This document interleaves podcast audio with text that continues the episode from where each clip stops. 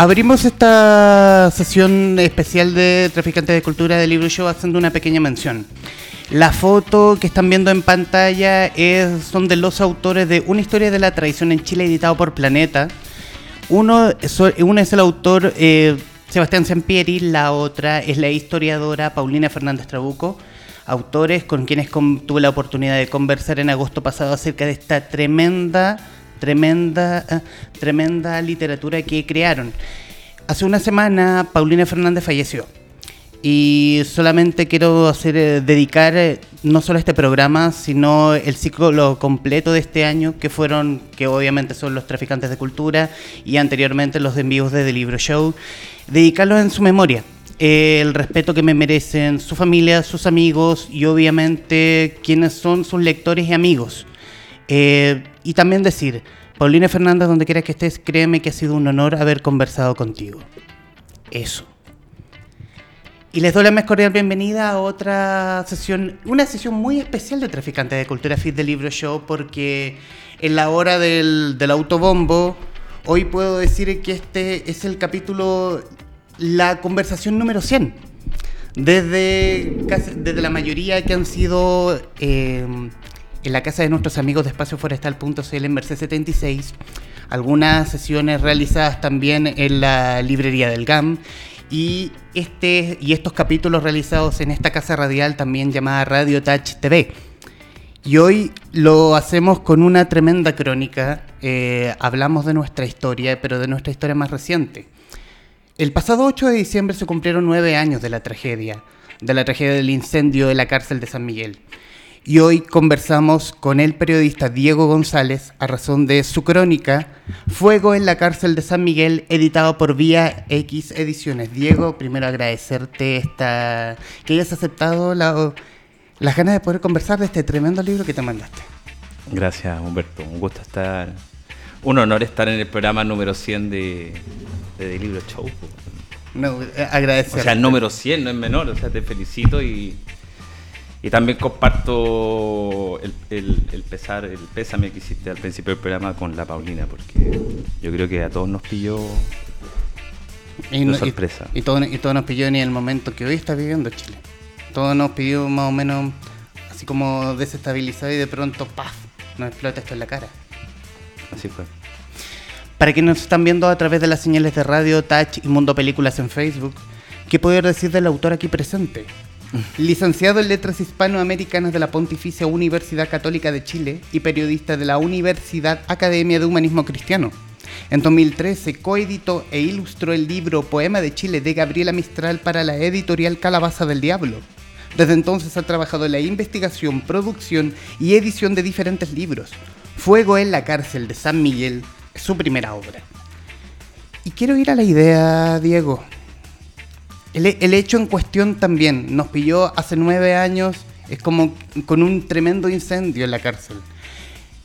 ¿Cómo fue la idea de llevarlo esto a un libro y hacerlo crónica?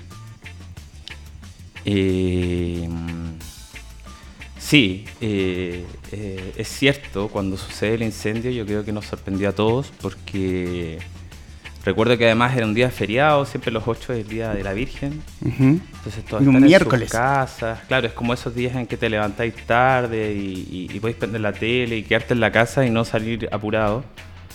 Y, en el caso del incendio de la cárcel de San Miguel, yo creo que e, esa calma que se siente en esos días eh, se interrumpió totalmente con, el drama que, que comenzaron a vivir desde ese minuto desde una perspectiva mucho más violenta, eh, los familiares de, los, de, los, de todos los presos de la cárcel de San Miguel y especialmente de los 81 que, que son los que murieron esa, esa madrugada. Eh, y hacer ese, este libro yo creo que tuvo como gran, gran desafío y como gran motivación el olvido. Porque este fue el primer libro que apareció sobre el tema que es la masacre la, masacre, la, tragedia más brutal que conoce el sistema penitenciario chileno en su historia.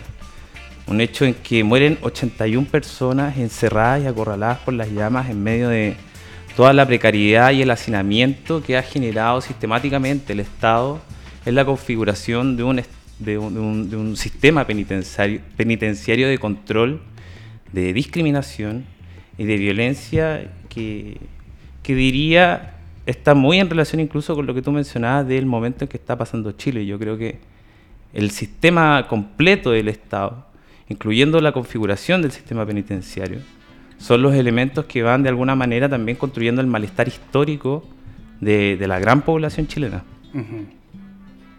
Entonces yo creo que por ahí era como, nadie, se acuerda de esto, nadie escribió de esto, nadie dijo nada del, incendio de la cárcel de San Miguel, pero yo me acuerdo que hasta hace un par de años eh, no había una respuesta, digamos, completa de, de qué había sucedido, qué era lo que realmente había sucedido, y ese fue, digamos, el afán que a mí me llevó a, a escribir este libro. ¿Y cómo, y cómo fue y cómo quisiste eh, siempre fue la idea abordar esta historia desde la crónica? Eh, sí, sí, principalmente porque no estaba, mm, sí, a mí me parecía mucho más interesante. Yo creo que incluso tú lo ves en, los libros, seguramente tú que eres un lector eh, ávido y digamos permanente. no sé si te has dado cuenta, pero la no ficción ha ganado bastante más terreno que la ficción. Sí, obvio.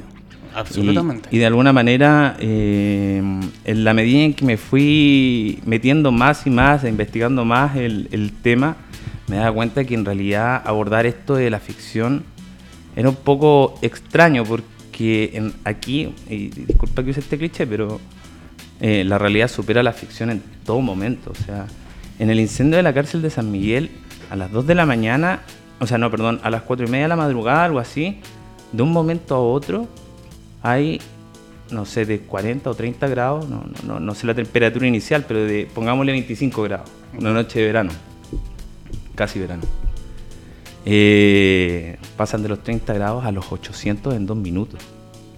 Y ese cálculo matemático hecho acuciosamente por especialistas de, universidades extranjeras en, colaboración con el DICTUC, te dicen de que, de que ficcionalizar esto de alguna manera sería tomar incluso un camino sencillo, un, camino que, bueno, no sé, en realidad estoy especulando, pero me parecía que eh, la historia por sí sola, las vidas de estas personas, las vidas de los 81 y del sistema penitenciario, era una historia que en sí misma eh, era una cuestión interesante y, que había que recopilar lo más acabadamente de una manera eh, en que no fuera, digamos, sensacionalista o que tuviera rasgos más, más digamos del drama que te exige la ficción, porque la ficción te exige drama, ¿cierto? Aquí venía como por, porque era el tema, ¿cachai? Es como, es como decir que, es un tema que está permanentemente en el libro, que no está explicitado y es que la cárcel es para los pobres, que es una expresión lamentable, pero lo vemos en, todos los casos que, que, vamos conociendo en la prensa, incluso a través de los hechos de, de, los delitos de cuello y corbata que se quieren. Me tenéis que parar si estoy hablando mucho. No, tú dale. Yo te voy a dejar hablar. Eh, ves que en realidad aquí el, drama no había que ponerlo porque en realidad la, porque estaba ahí. estaba ahí viva de hecho la misma la misma imagen que muchos chilenos tienen eh, del incendio de la cárcel de San Miguel es la de la mañana del 8 de, de diciembre en que todos nos despertamos vemos la tele y vemos que se está encendiendo una cárcel y que hay gente adentro ¿Cómo fue el trabajo de documentación para elaborar este libro? ¿Cuánto, cuánto demoró entre...? Porque decir también que fuera de que tiene testimonio los libros, también tiene la historia de la, del sistema carcelario chileno. ¿Cuánto, fue, ¿Cuánto demoró la documentación del mismo? Yo me demoré en total dos años en escribir este libro, en hacer la primera investigación, que fue solamente eh, el estudio de digamos, la, la sentencia que, dictan los tribunales a propósito del, caso en que se buscan responsabilidades penales. es, una, es una sentencia como de, 2.000 páginas o 4.000 páginas, no me acuerdo. Y me acuerdo que entre que leer eso, comenzar a leer libros que trataran sobre cárcel, empezar a ver películas que trataran sobre el mismo tema, eh, me leí toda la prensa desde el momento en que comenzó el incendio, o sea, desde el 8 de diciembre hasta el momento en que estaba escribiendo, que eso debe haber sido hace cuatro años, tres años o cinco años, no, me acuerdo. Y fue como un año, después escribí un par de meses, luego volví a investigar y, e hice una nueva versión y después los últimos dos meses como que me concentré, pero fue como, como eso. Son, son, es una caja que tengo guardada en mi, en mi casa que, que, debería en algún momento desechar, donde está todo esto, que son desde los planos de la cárcel hasta todos los libros que, que leído sobre el tema, porque me acuerdo que también me interesaba mucho saber cuál era el imaginario colectivo que había sobre lo carcelario. Me parecía que todo era muy hollywoodense, ¿no? Como que todas las imágenes de la cárcel chilena son unas, pero la cárcel imaginaria, digamos, en la que una persona puede pensar a dónde se va a ir, no, no, no, no pertenecen a Chile, porque no, existen ficción, muchas ficciones que traten este tema. No tenemos como la imagen de la cárcel gringa que se ve todo muy limpio. Claro, me acuerdo que en ese tiempo estaba esta, esta serie de moda Orange is the New Black, que es una cárcel, no sé, súper super distinta a la que uno puede encontrar acá. Y, y, me interesaba también saber eso, como cuál era el, el, espacio como de la cultura pop en, en, el imaginario público para poder configurar un relato que tuviera, digamos, un diálogo incluso con esto además de lo histórico, claro. Igual es sorprendente, no hay tanta literatura sobre las cárceles chilenas. Hay no. algunos especialistas, pero no son tantos. ¿Y cómo fue la, el, el, acercamiento con los familiares de las víctimas? Eh, bueno, eso fue, bien, fue, eso era lo más complicado, en verdad. En esta investigación eso era lo más complicado porque era lo más importante y era lo más enredado porque eh, nosotros nos enteramos de la cárcel a través de la prensa, ¿cierto? Uh -huh. Digamos, entre comillas, nosotros. Pero las personas que estaban ahí se enteraron a través de la prensa, a través de lo que les dijo uno, lo que les dijo otro. Y así fueron mezclando versiones hasta tener una idea muy confusa sobre qué era lo que había sucedido específicamente en este lugar, quién eran los responsables, de qué manera los gendarmes podían tener alguna responsabilidad si es que, si es que la tuvieran, o si es que la tenían, etcétera, etcétera.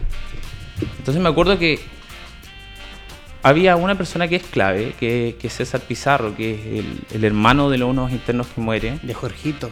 Sí, de Jorge Pizarro. Manrique. Manrique. Que mm. son hijos de papás distintos. Tienes razón, perdón. eh, él había formado una ONG y desde un principio yo lo contacté y, y hemos mantenido una relación bastante fluida, diría, de amistad. Eh, y él me fue ayudando con algunos datos, a contactar a ciertas personas, a conseguir ciertos documentos clave. Me ayudó a entrar un par de veces a la cárcel. Eh, y, y, con este familiar, como tú me preguntas, fue una cuestión súper fluida porque yo entendía que él sabía en el fondo las dimensiones del tema y que excedía totalmente lo personal. Ya, porque aquí había una responsabilidad que es social, o sea, en qué momento tú de alguna manera eh, decides ya no eh, solamente eh, sufrir por la muerte de tu, de tu hermano, sino también eh, intentar cambiar el sistema, que es lo que él, él quiso hacer. Y, y, con él todo fue fácil, pero habían otras personas con las que era mucho más difícil, porque de alguna manera yo les tenía que explicar también qué era lo que había pasado, o lo que yo había alcanzado a investigar en ese momento, qué era lo que había pasado esa noche.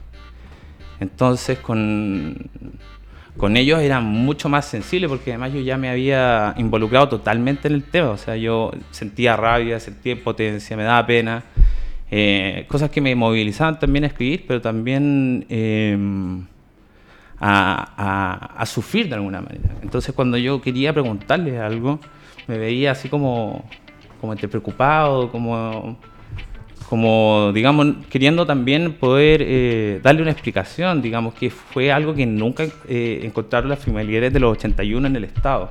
Nunca nadie se hizo cargo. O sea, Piñera, eh, dentro, esto pasó dentro del gobierno de Piñera. Piñera 1. Piñera 1, no pasó nada, después volvió Bachelet, no pasó nada, después ahora volvió Piñera y vemos que el tema sigue igual. Entonces, sentía una responsabilidad social en cierto sentido, que era la de contar la historia de, de, del incendio de la cárcel de San Miguel, pero en este caso a la, madre de, de, Mario Toro, por ejemplo, que es una de las personas que, que describí en el libro.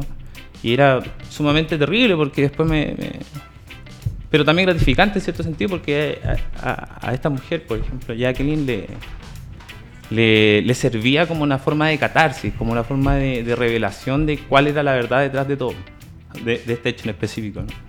quiero decir. Pero, había, pero ¿hubo, ¿hubo de partida confianza en los familiares en querer hablar contigo? Sí, sí, sí, sí. O sea, ganas de querer hablar en sí, el fondo. Sí, sí, porque también eh, eh, yo fui muy respetuoso, o sea, en, en ningún, en ningún momento eh, fue invasivo, como sí lo fue la prensa desde el minuto cero cuando comienza esto, porque tú ves que eh, hay periodistas a los que les tiran piedras, a una periodista le pegan. Eh, me acuerdo que en el día mismo, cuando sucede en la, madrugada, en la mañana, esta, esta cobertura noticiosa, eh, había mucha aversión hacia los medios, porque los medios han tenido un rol histórico que, que ha sido la de, alguna manera, abandonar el, el, el, tema carcelario. Es como algo que ya eh, es malo porque son las cárceles, y en las cárceles pasan cosas malas y, y digamos, no hay ninguna, eh, digamos no sé si contención es la palabra, pero digamos una buscar, participación. Buscar el lloriqueo, la queja solamente por unos puntitos. O también en la crónica roja. O sea, tú ves que en los 80 la crónica roja era lo que eh, dominaba todos los hechos relacionados con las cárceles. Eh, la cuestión más humana, de derechos humanos, de, de, de, reconstrucción, de rehabilitación, son ideas más modernas. O sea, el Estado las ha tenido, pero. Pero en verdad, pero sido, solo, solo han sido ideas. Claro, son ideas. De hecho, es bien sorprendente que incluso los informes que tú puedes encontrar en archivos de principios del siglo XX o principios del siglo o fines del siglo XIX en que eh, suertes de fiscales o jueces recorren las cárceles dan diagnósticos que son exactamente iguales a los que tú puedes encontrar eh, durante este siglo. O sea, no hemos cambiado absolutamente nada. En casi nada. Estamos hablando con Diego González, autor de Fuego en la cárcel de San Miguel. Diego, ¿cómo fue el camino editorial? ¿Cómo llegas a Vía X Ediciones? ¿O Vía X ah. lleva a ti? Eh, la verdad es que me invitaron a participar en el proyecto de esta editorial desde el principio. Uh -huh. eh, me invitaron, no me acuerdo qué año, ha sido como el 2015 por ahí. Uh -huh. Yo estaba trabajando con, con, una persona que es Sergio Paz, que es un periodista, y él me, me invita a participar en un proyecto que era eh, la investigación de, del libro de Camiloaga, dice que se llama Demasiado Joven. ¿Sí? Ya, me invitó a trabajar en eso y, y, yo de alguna manera colaboré con él en los procesos de investigación y recuerdo que entrevisté como a 150 personas eh, que tenían que ver con Camiloaga. Uh -huh. Y, y, ese fue el segundo libro que publicamos en la editorial y a partir de ahí, digamos, ya me quedé como editor, productor y todo lo que pudiera hacer ahí. Entonces era una cuestión bien curiosa. Entonces, después de un tiempo, eh, en algún momento se presenta este proyecto y yo lo tomé. Perfecto. Entonces ahí era como, era muy raro porque era un canal de tele, eran como cuatro canales de tele, de TV cable, eh, y yo era el que hacía libros. Pues. Entonces era muy raro porque entre medio de todo el show yo tenía como una oficina en, en la que entre tenía el show que business a... y estaba la oficina de cultura. Claro.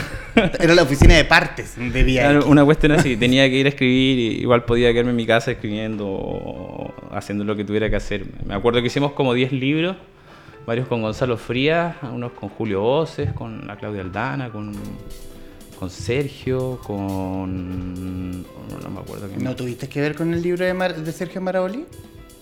No, no, no, pero ah. no, no, pero sí, pero en, en verdad no. y, me, y, me, arrepiento de eso. ¿no? no, no, no, pero conocí el libro, conocí a Sergio y... Pero yo ahí ya no estaba trabajando en VIX, o sea, yo estoy en la editorial hace como dos años, creo. Ya, perfecto. Ahora trabajo en otro lado. Volviendo al libro, eh, ¿tuviste contacto con Gendarmería para poder hacer Sí, la investigación? Claro que sí. ¿Cómo fue? Fue súper... ¿Fueron, eh... ya, ¿Fueron llanos en colaborar o fue más difícil? No, no, en, ningún caso. O sea, yeah. A ver, el, el, tema del incendio le, para todos es, es difícil. Eh, yo me contacté con Gendarmería. Puta, bueno, te podría mostrarlo. Disculpa por decir garado. No, tú, tú dale. No, no hay problema. eh, me contacté con Gendarmería muchas, muchas veces mandando cuestionarios, mandando uno y otra y otra vez, y, y, no me pescaban, pero sí me pescaron para un par de cosas, como por ejemplo, me entrevisté con uno de los más, entre comillas, culpables supuestamente por la fiscalía, que después se demostró que era inocente, uh -huh. y que de apellido Ormazábal, me acuerdo. ¿José Ormazábal? Sí, con él hablé uh -huh. y, y fue súper raro porque yo quería mucho entrevistarlo pero él ya como que estaba en la de dio vuelta a la página y además que estaba en un sumario interno, entonces por estar en un sumario interno, después de cinco años del incendio, eh, él no podía hablar, era como bastante... Eh, nada. Bueno, y también me acuerdo que me ayudaron un día y me llevaron a la cárcel de San Miguel, me dejaron entrar y uh -huh. hacer como un pequeño recorrido por todos los lugares Y, y eso estuvo bueno porque pude entrar a las celdas, pues, ver más o menos cuáles eran las dimensiones, cuáles eran las condiciones en que vivían eh, los 81 y, las 1900 personas que vivían la noche del incendio en ese lugar. Y, eso fue bastante, entre comillas, generoso, ¿no?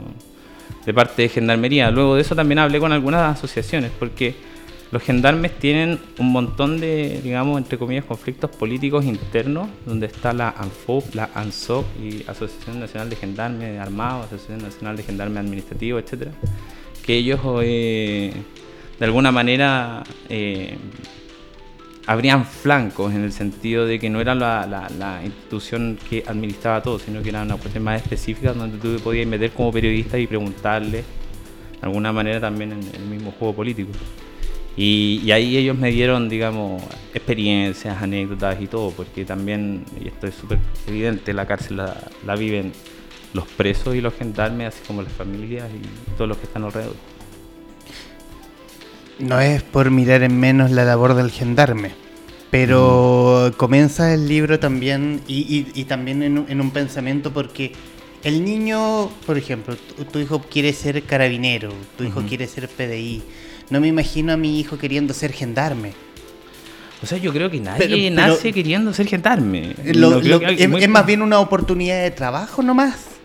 Claro, pero como, como muchos. O sea, a mí me ha tocado tomar taxis, loco, en el que el taxista me dice, ah, yo fui gendarme, sí.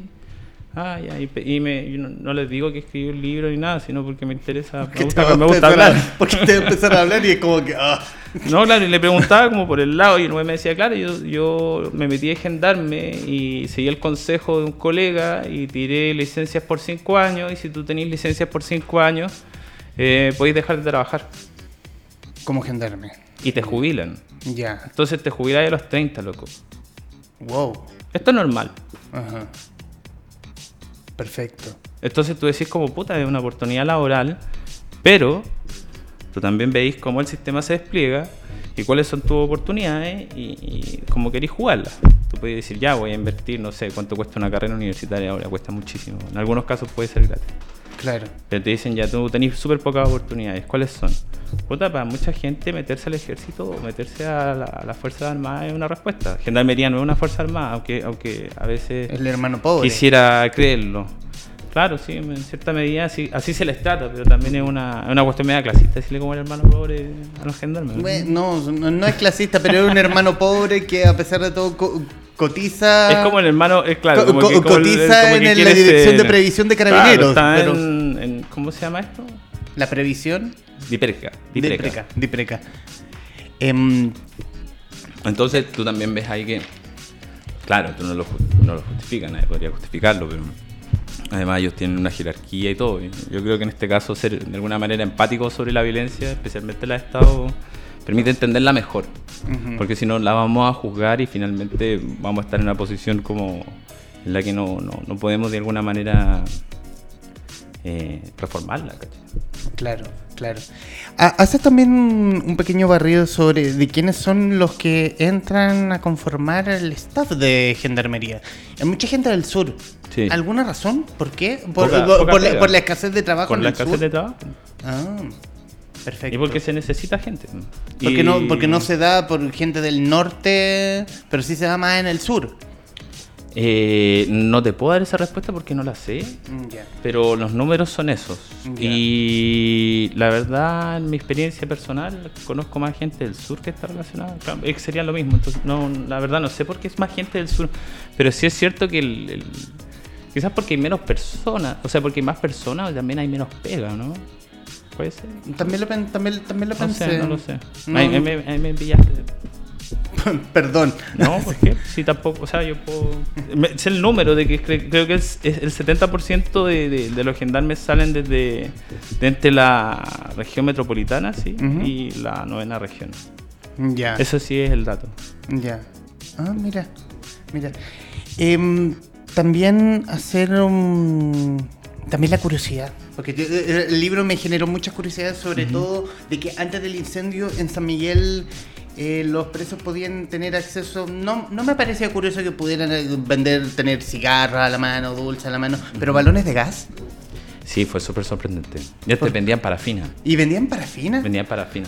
Tenían un pequeño mercadito adentro. O sea, bueno, pero si tú ves también las celdas de, la penitenciaría, estas que pillaron este año, que tenían como plasmas y refrigeradores y TV cable y un kilo de cocaína y un par de kilos de marihuana. Bien mejor que como, bueno, bien mejor que, bien mejor que uno. encontrar de todo.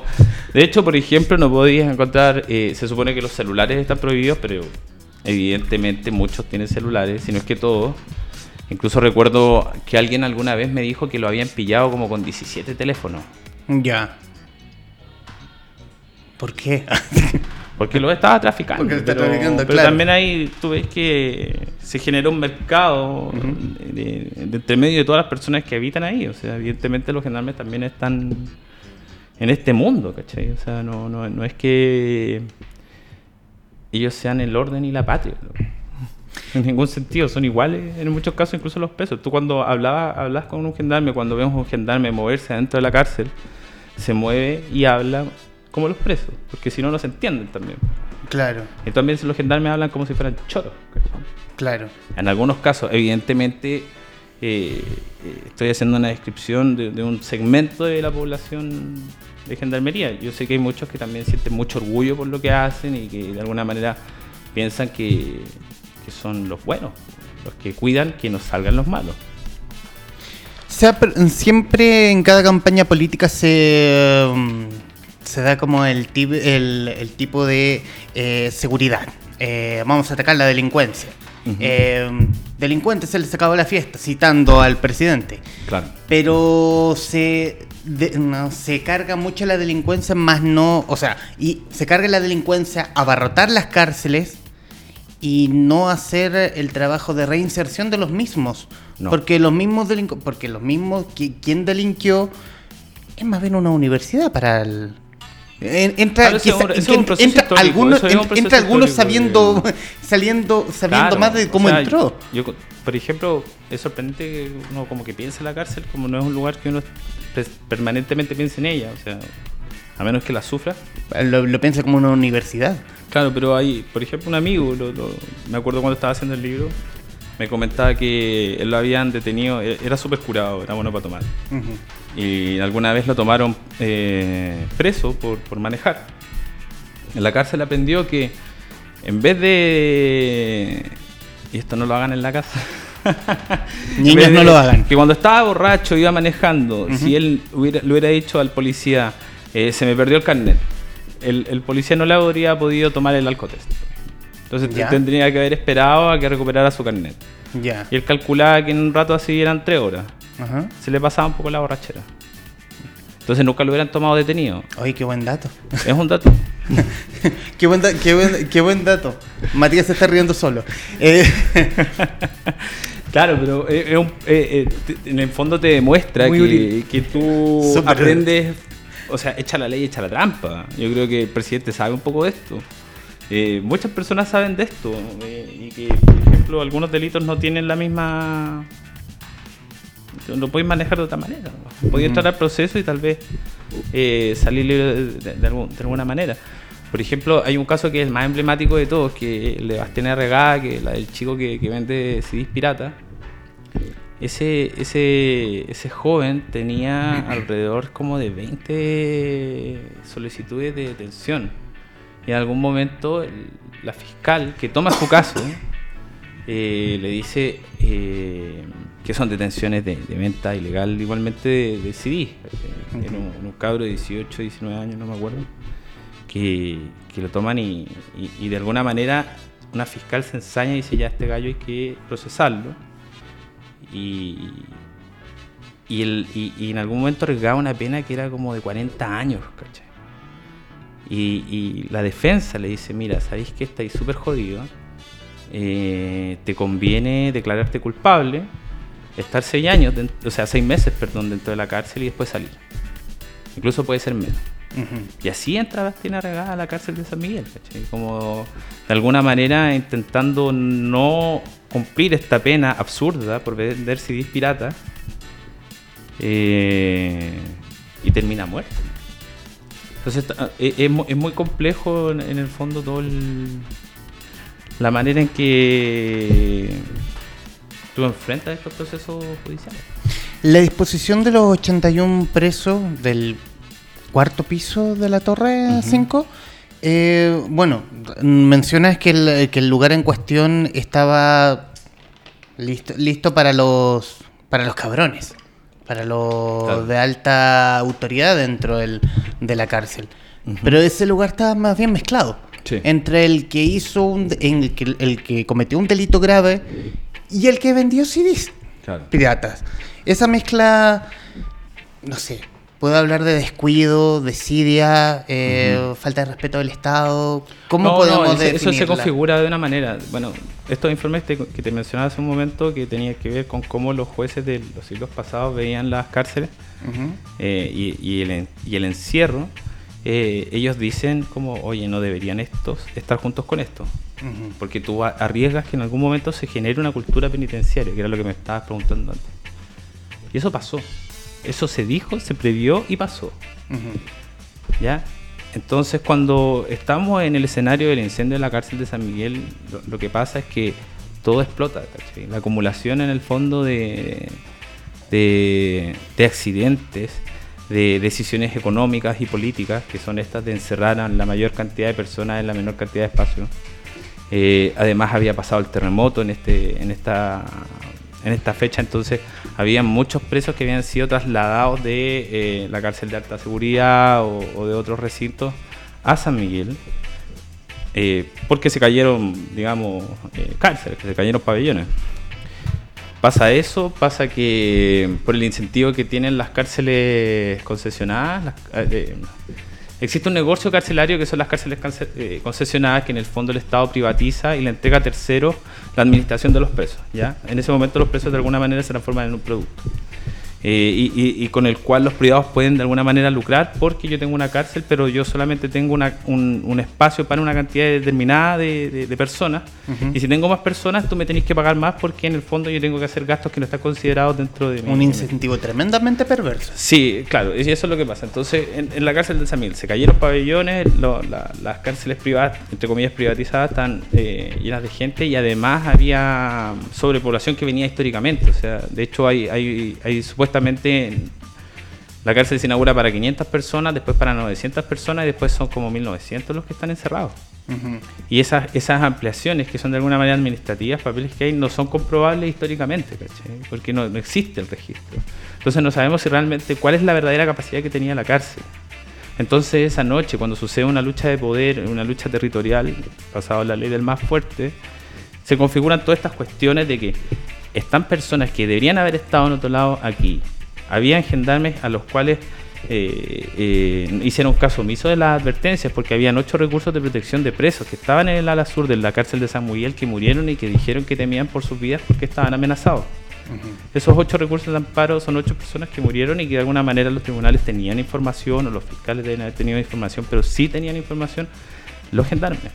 Perfecto. Entonces tú veis que ahí hubo una una, una absoluta mezcla de, factores históricos, accidentales y además circunstanciales, porque esa noche iban a matar a una persona.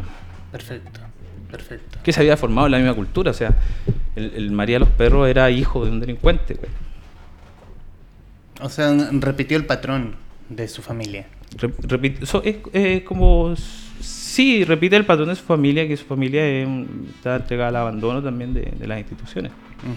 O sea, no tenía ninguna otra posibilidad, O sea, o podría haberla tenido y ser un súper, súper hombre. Hay datos también que no recordaba, que me ayudó, que el libro me ayudó a recordar y que, y que otros de Frentón no lo sabían. Por ejemplo, que el ministro de Justicia, Felipe Bulnes, el ministro de Justicia de la época, eh, dispuso el, sepelio preciso para los, para los presos muertos que se habían encontrado en ese momento. Y se le dispuso una fosa común. Claro. No un tumbas. Sí, sí. Eso fue muy eh, gráfico, ¿no? De de cuál es la preocupación o, ¿no? o cuál es la empatía o el entendimiento que puede tener una figura ministerial sobre un suceso así carcelario, ¿no? más con esta, esta diferencia abismante social, o sea, digámoslo, Felipe Bulnes es una persona de clase alta. Evidentemente ninguna de las personas que están dentro de la cárcel de San Miguel están de clase alta y, él seguramente no lo vio. O tal vez yo estoy diciendo una tontería también porque tal vez quizás él no lo vio, sino que fueron las personas de la subsecretaría o, de la, o del, ministerio. Eso no lo sé. minimizar. O sea, sí, sí. No, o no sé si minimizar, sino que también esto es, a ver, un gobierno asume y, y una masacre muere en 81 pesos. O sea, enfrentarlo es un desafío inédito, insólito, y yo creo que es la sorpresa. Muy pocos saben reaccionar. A la prensa le pasó en esa época. No supieron reaccionar, los editores no supieron reaccionar ante cómo cubrir este tipo de, sucesos. Entonces, cuando, cuando si lo tratamos ministerialmente a nivel de Estado, absolutamente falta de empatía, absolutamente total descuido, absolutamente desconocimiento de con quienes están tratando. Y, toda esa violencia finalmente no la, no la van a asumir las autoridades y las asumen son circunstanciales, pero las que les toca vivirlo son las familias. Y las familias de los 81, por, lo que yo pude investigar, en el servicio médico legal se enteran de que es una fosa común. Y que los 81 iban todos a parar a una fosa común. Imagínatelo, quizás hubiese sido más emblemático, quizás quizás atenta contra incluso la, moral de las familias, o no sé, porque también hay numerosas religiones, me, imagino que cada una tendrá sus propios rituales de, muerte. Pero en, este caso era demostrada la voluntad del Estado, el conocimiento del Estado, y lo que determinan es, eh, eh, luego de los numerosos reclamos que hacen las personas es que es que hacen una, una tumba para cada uno y se definen finalmente 81 tumbas.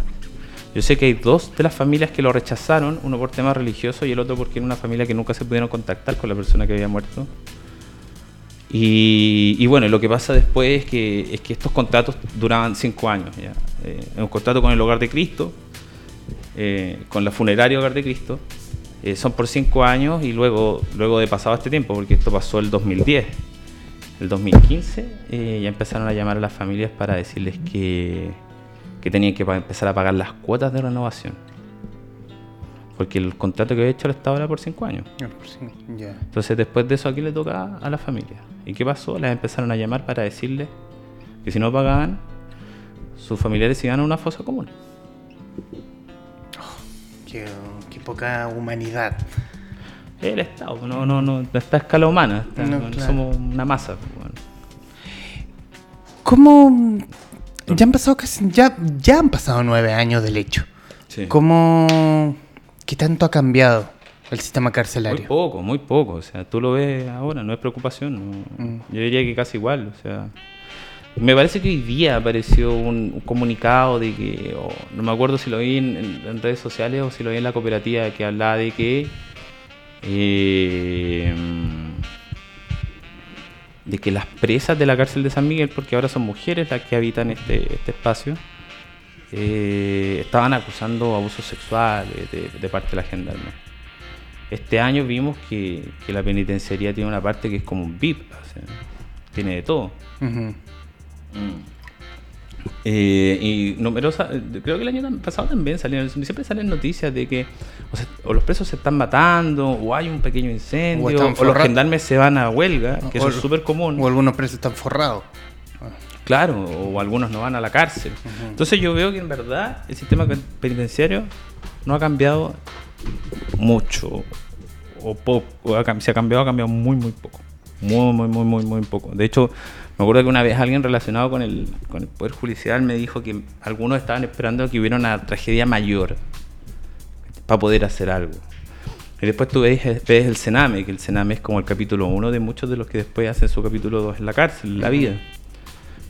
Nada. Y tú ves que también los políticos muchas veces insisten con el discurso sobre la delincuencia.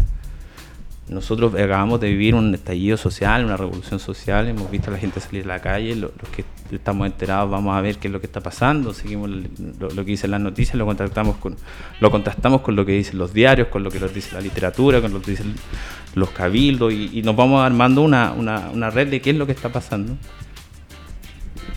Y, tú ves que la, durante los primeros días el presidente sentía eh, sostenía a uno con un discurso contra la delincuencia, contra la delincuencia. Y, tú ves cómo esto se va manipulando, manipulando y se va caricaturizando y ya es una acumulación de, de un show, como de un espectáculo, que no refleja la realidad. Entonces, las cárceles no cambian porque no quieren que cambien. Porque es más fácil contratar o hacer un negocio de cámaras de seguridad o de helicópteros o de drones o la weá que quieran para de alguna manera ir eh, sitiando incluso las ciudades como esta. Es que la comuna de Las Condes es como, como una cuestión de tecnología y, tal.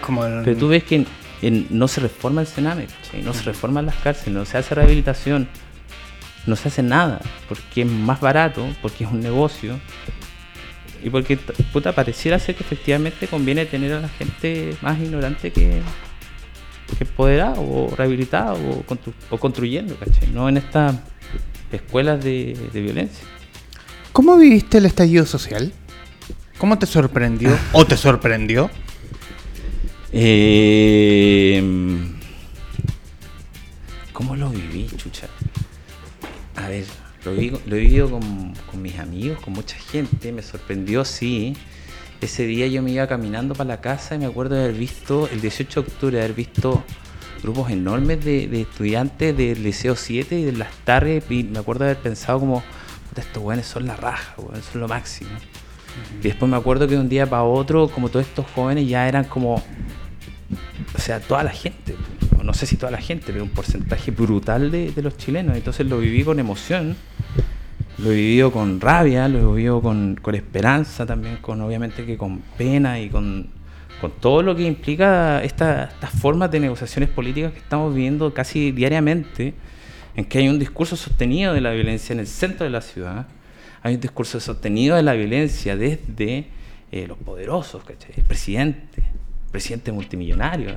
pareciera a veces que el presidente multimillonario está negociando con sus con ciudadanos que son como sus entre empleado y cliente, no sé, Entonces como, que lo veo, intentamos entenderlo. El, CEO de la empresa está negociando con el sindicato. Les vamos a subir el sueldo a 350, mira mentira, todo, todo muy mucha manipulación y mucha confusión. Entonces he estado leyendo mucho, escribiendo mucho, tratando de entender qué es lo que está pasando. Eh, afortunadamente tuve un viaje y estuve una semana fuera de Chile y también pude comprender la manera en que se ve desde afuera, cómo nos ven a los chilenos. Y, esta cuestión es súper heavy porque además yo vivo en el centro de Santiago y trabajo en Providencia. Y todos los días me voy caminando o tomo el metro y, es brutal ver eh, todo, o sea, todo, la dinámica de, de, la policía, la dinámica de las personas, no toda, como todo se va configurando porque hay muchos roles repartidos.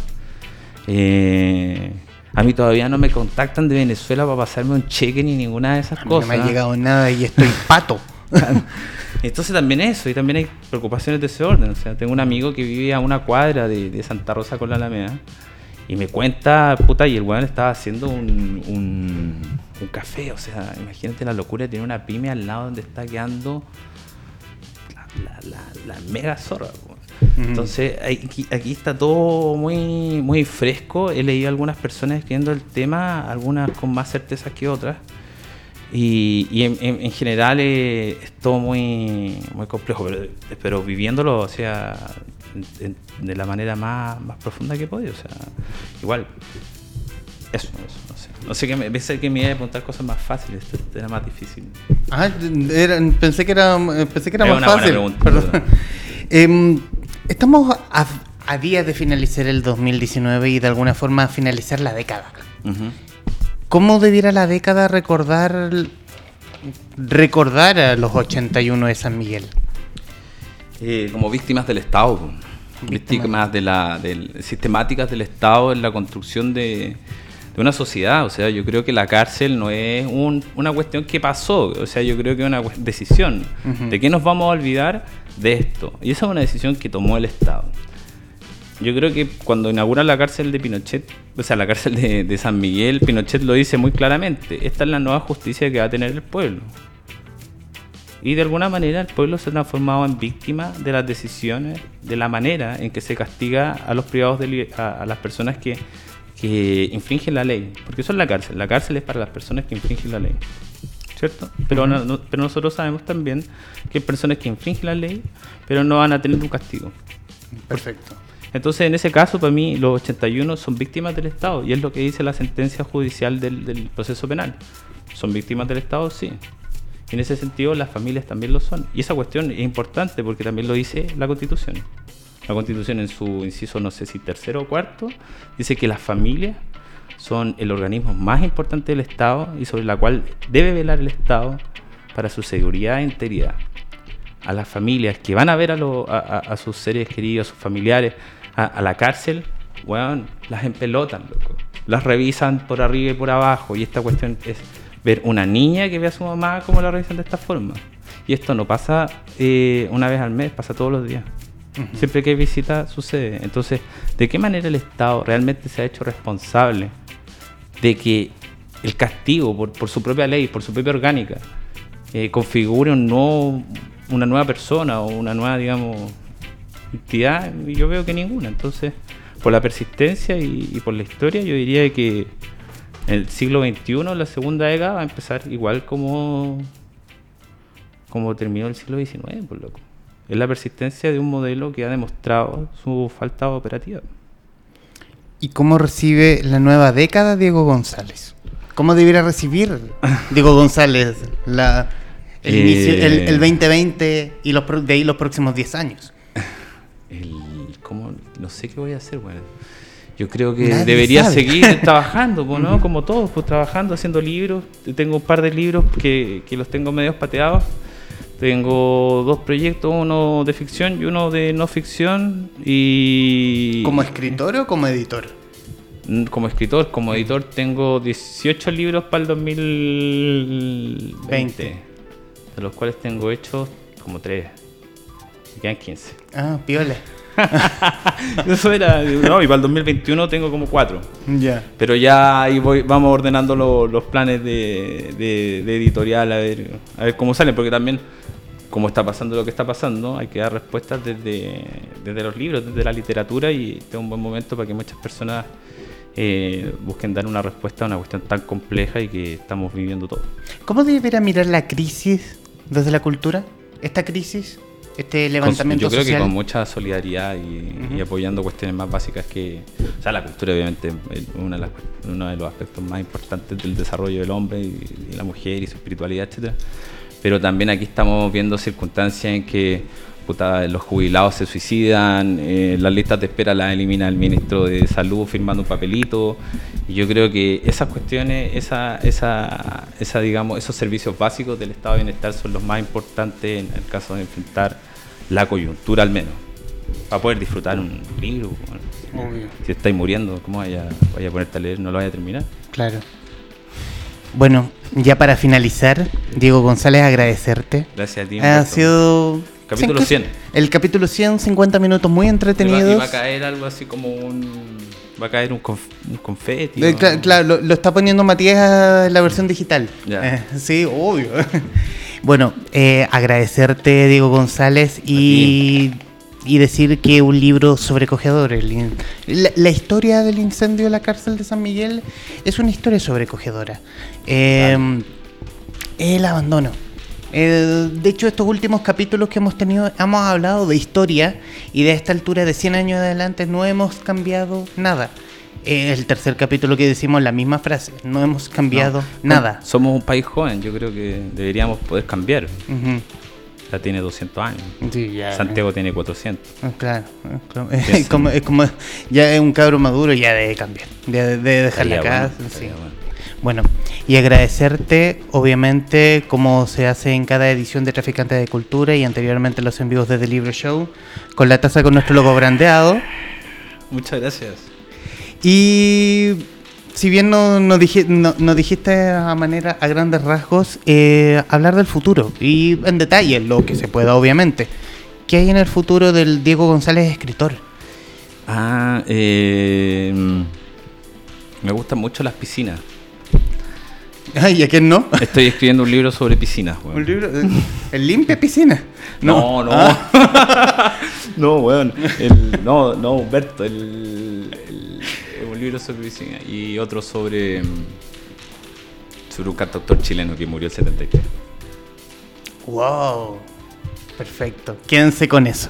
Eh, bueno, agradecerte nuevamente y decirle a quienes nos están viendo a través de la señal de Radio Touch y a través de Mundo Películas, recomendarles encarecidamente Fuego en la cárcel de San Miguel del periodista Diego González. Aún puede, podemos encontrar el libro, está un poco desaparecido. Eh, sí, está medio desaparecido. Pero el otro día compré algunos, así que le podré dejar a Mario en, la que leo del Forestal. Ya, vayan a espacioforestal.cl o a su sucursal física que leo Forestal en Merced 76, plena zona cero. Afganistán, como lo llamo yo. Kosovo, como le dicen. Kosovo. Nunca he estado en Kosovo, pero es lo más parecido. Em, pueden ir allá a Merced 76, la casa de que leo Forestal con nuestro amigo Mario. Diego González, qué honor no, a, ti por la invitación. Siempre había querido estar en el libro show. Hoy día hablaba con una editora de, literatura infantil y, había expectativas. Así que muchas gracias. había expectativas de venir acá. Mía sí, pues total. Ya. Un, ah. un honor, un honor. Gracias, gracias, Diego. A los presentes, a quienes nos están viendo a través de redes, quienes nos verán o escucharán en el futuro, gracias. Nos vemos a la próxima.